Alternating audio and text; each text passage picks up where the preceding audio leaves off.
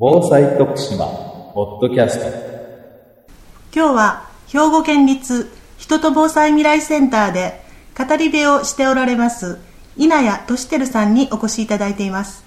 稲谷さんどうぞよろしくお願いいたします。こんにちは。よろしくお願いします。あの稲谷さんは人と防災未来センターであの語り部として活動を続けておられるんですがこの語り部という活動についてまず教えていただけますか人と防災未来センターというのは専門のスタッフもおりますけれどもそれよりも数多くのボランティアが活動しております。で展示してあるそのものを解説したりそれからお客さんの中で話をぜひ聞きたいと言われる方に震災当時の様子についてお話をする語り部というボランティアでおりまして私はその一人として活動しております。震災っていうのは阪神・淡路大震災のことです、ね、そうです、はい、はい、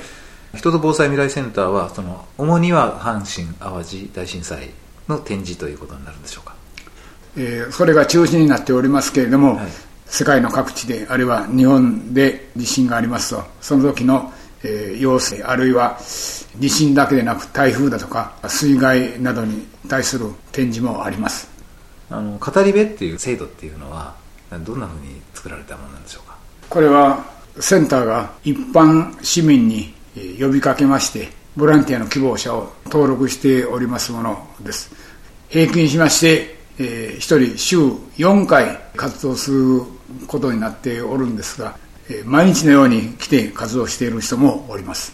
何人ぐらいいらっしゃるんでしょうか、えー、今語り部だけで38人ぐらいですね、はい、全体の、はい、えー、展示解説も入れますと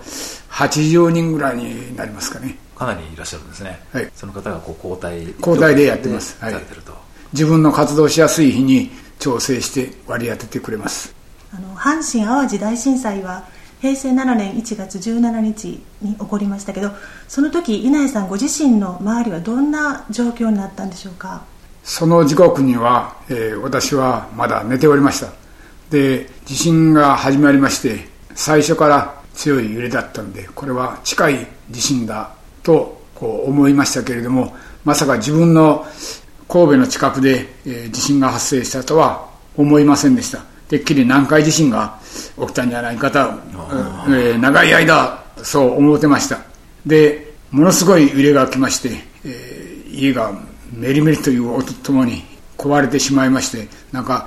えー、私のその揺れておる間に体の上になんか落ちてきたんですけどもまあ一緒に揺れてましたんで特別力は感じませんでしたけども揺れが終わりまして立ち上がろうとしますと押さえつけられて起き上がれませんでした。自分の家が壊れて、えー、その言うてみれば下敷きになったそういう状態でした。もう真っ暗で何も見えないそうです。あのえー、真っ暗な状況です。で家が壊れたと分かるまでにはその時間はかかりませんでした、えー、ものすごい地震だなということは分かりました。かなり長い間揺れてる感じ、ね、そうですね。自分ではね、えー、5分以上続いたように思っておるんですけれども地震計の記録を見たら15秒ぐらいですね、えー、大変長く感じました、えー、まああの揺れだけでなくね地震の地鳴りそれから地面が揺れるドッドという音それから家がきしむ音家が壊れるその、えー、メリメリというような音そんなものが一緒にして、えー、なるわけですから、まあ、大変な状況の中へおりました。すごいこう怖い思いをされたかと思いますけどご家族の方は大丈夫だったんですか、えー、私の家内は台所でお茶を沸かしかけた時だったんで、えー、茶瓶が飛んできたとこう言うてましたけどもそれから子供2人は2階に置いておきましたんで2階は潰れませんでしたんで無事でした。家内の方も、えー、大浴の屋根は飛びましたけども壊れませんでしたんで無事でした。まあ皆さんご無事だってよかったですね。そうです。さてあの日本の防災に対する考え方は阪神・淡路大震災以降大きく変わってまいりましたが一方で風化していくという部分もあるかと思うんですが稲谷さんのあの語り部の活動を通じてそのあたりどういうふうに感じておられますか？そうですね神戸の住民でもまあ、入れ替わりがあるわけですね。あの地震を知らない人もたくさん増えてきました。私どものセンターに、まあ、見学に来られる方がたくさんまあ増えたわけですけれども、はい、小中学生、あるいは高校生などは、えー、地震があったことすら知らないという人がたくさんいますので、えー、当時こういうことだったという話をすればびっくりなさいます。やっぱり時間とともにこう忘れていく、えー、記憶から消えていくことが多いわけですけれども、えー、それを語り続けていくということは大切だと思ってます。あの地震を自分のところにまあ置き換えて考えてもらうきっかけを作っているように、私は思っております。そうですね。あの阪神・淡路大震災が起こってもう14年になりますが小学生の子どもたちだったらもう自分が生まれる前のことなんで本当にこれから若い人たちにそういうことがあったんだということを語り継いでいくっていうのがとても大事なんですよね想像以上に知らない世代っていうのが早く出てきてるような気がするんですけどね。そうですね。まあ、稲井さんもそうですけど私ももうすでにその阪神の地震の時には社会人になってですね普通に生活をしていたっていう世代からすれば昨日のことのようにずっと残っていくと思うんですけど確かに子供たち 12, 12年13年となるとそう確かに中学生より前の子供たちはみんな知らないんだなと。そういう意味ではそのどういうふうに伝えていくかっていうのはこれからの大きな課題だと思いますね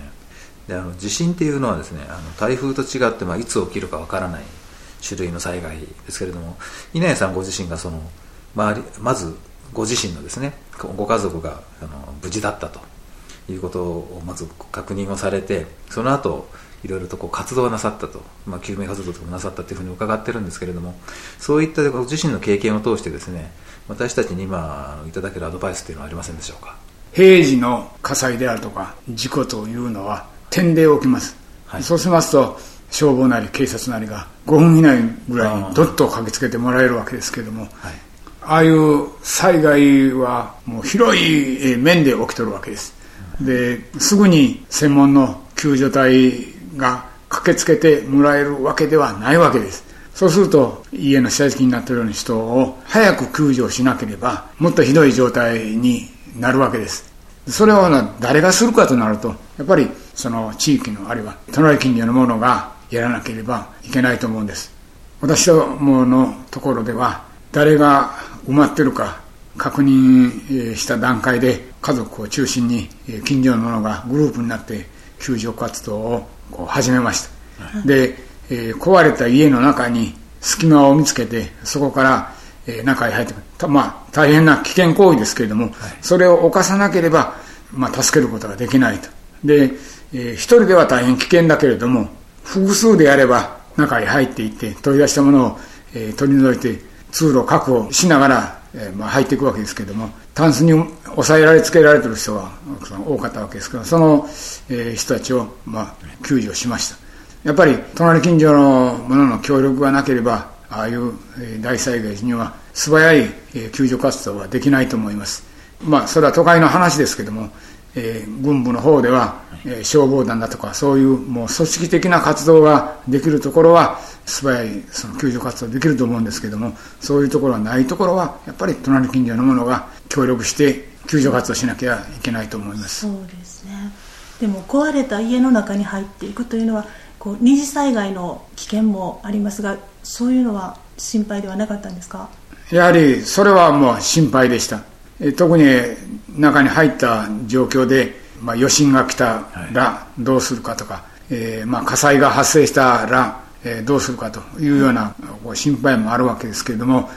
実際に倒れかけておった家が余震で倒れたのを見ましたしまあ、そういうこともあるわけですけれども倒れた家というのはある程度も倒れてますからそれ以上そんな簡単にぺしゃんこになる心配は私らのところではなかったように思います。ある程度倒れてしまってますからそれ以上倒れるということが、えー、潰れるということがなかったように思います。完全に平らになるんじゃなくてである程度斜めに。木造家屋の倒れたことをこう話しとるわけですけども、はい、必ずその空間ができるわけですね、うん、でその空間にうまく入れた人は、まあ、助かってるわけです。その人をもう引き出してくるわけです、うん、まあ、そういう活動をしました、やっぱりこうその中に、まあ、近所の顔見知りのあの隣のお隣の人が助けを求めてるっていうのが分かったらやっぱりこう気持ちの上で助けてあげたいというふうな思いが強かったんですかね。ねえー、中から助けてくださいだとかあるいは家族の名前を呼んでますんでそのまま捨ておくわけにはいかなかったし子供だけが出てきて親が埋まってるようなところは小さい子供はどうすることもできないわけですね。ですね。ですからそういった時にはやっぱり隣近所の者が、はい、えー、協力する必要があると思います。昔からある言葉なんですけれども遠くの親戚より近くの他人という言い方がありますよねでその災害、まあ、特にその地震のようなですね同じ地域で一斉にこう被災するといった時にはそういう地域のつながりっていうものがすごく大事だと思うんですけれどもあの阪神・淡路の震災の後かなりそういうふうな地域のつながりが大事だっていうことをですねこうマスコミなんかでもかなり取り上げられたと思うんですけども、でその後一時期神戸の街ってこう一体感があったと思うんですけどね。今はどんな感じなんでしょうか？震災当時学んだことは生きて残ってるとは思うんですけども時間のともに風化して隣の人がどんな人がいて何人住んのかというようなことがわからないところだとか、うん、えー、あっても挨拶もしないというようなところが出てますけれども、うん、先ほど話しましたような危険を冒してまでも助けに行こうという気持ちになるのはお互いに知り合ってなきゃできないことだと思うんです、うん、その顔と顔を合わせて日頃から知り合ってるそういう人ならば危険を冒してでもやろうという気になるとこう思うんですけども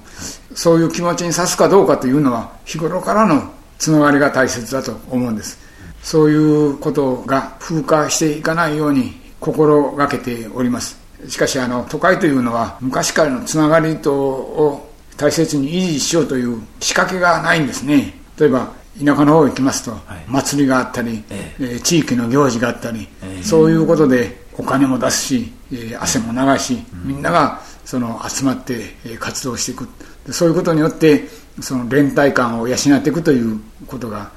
あったと思うんですけども都会ではそういったことがだんだんと少なくなってきて出会うことが少なくなってきているように思います。やっぱりこう地域でのお祭りといった一緒に活動するっていうのを続けていくことが大事なんですね。そうですね。伝統ある活動というのはある時期そこで途切れてしまえば伝統でも何でもないわけです。やっぱりそこのところでは努力して続けていくということは大変労力のいることで心の部分でも負担があることですけれどもやっぱりそういうことをやることによって地域のつながりはできてくるんだろうと思います。私らの住んでおるところでは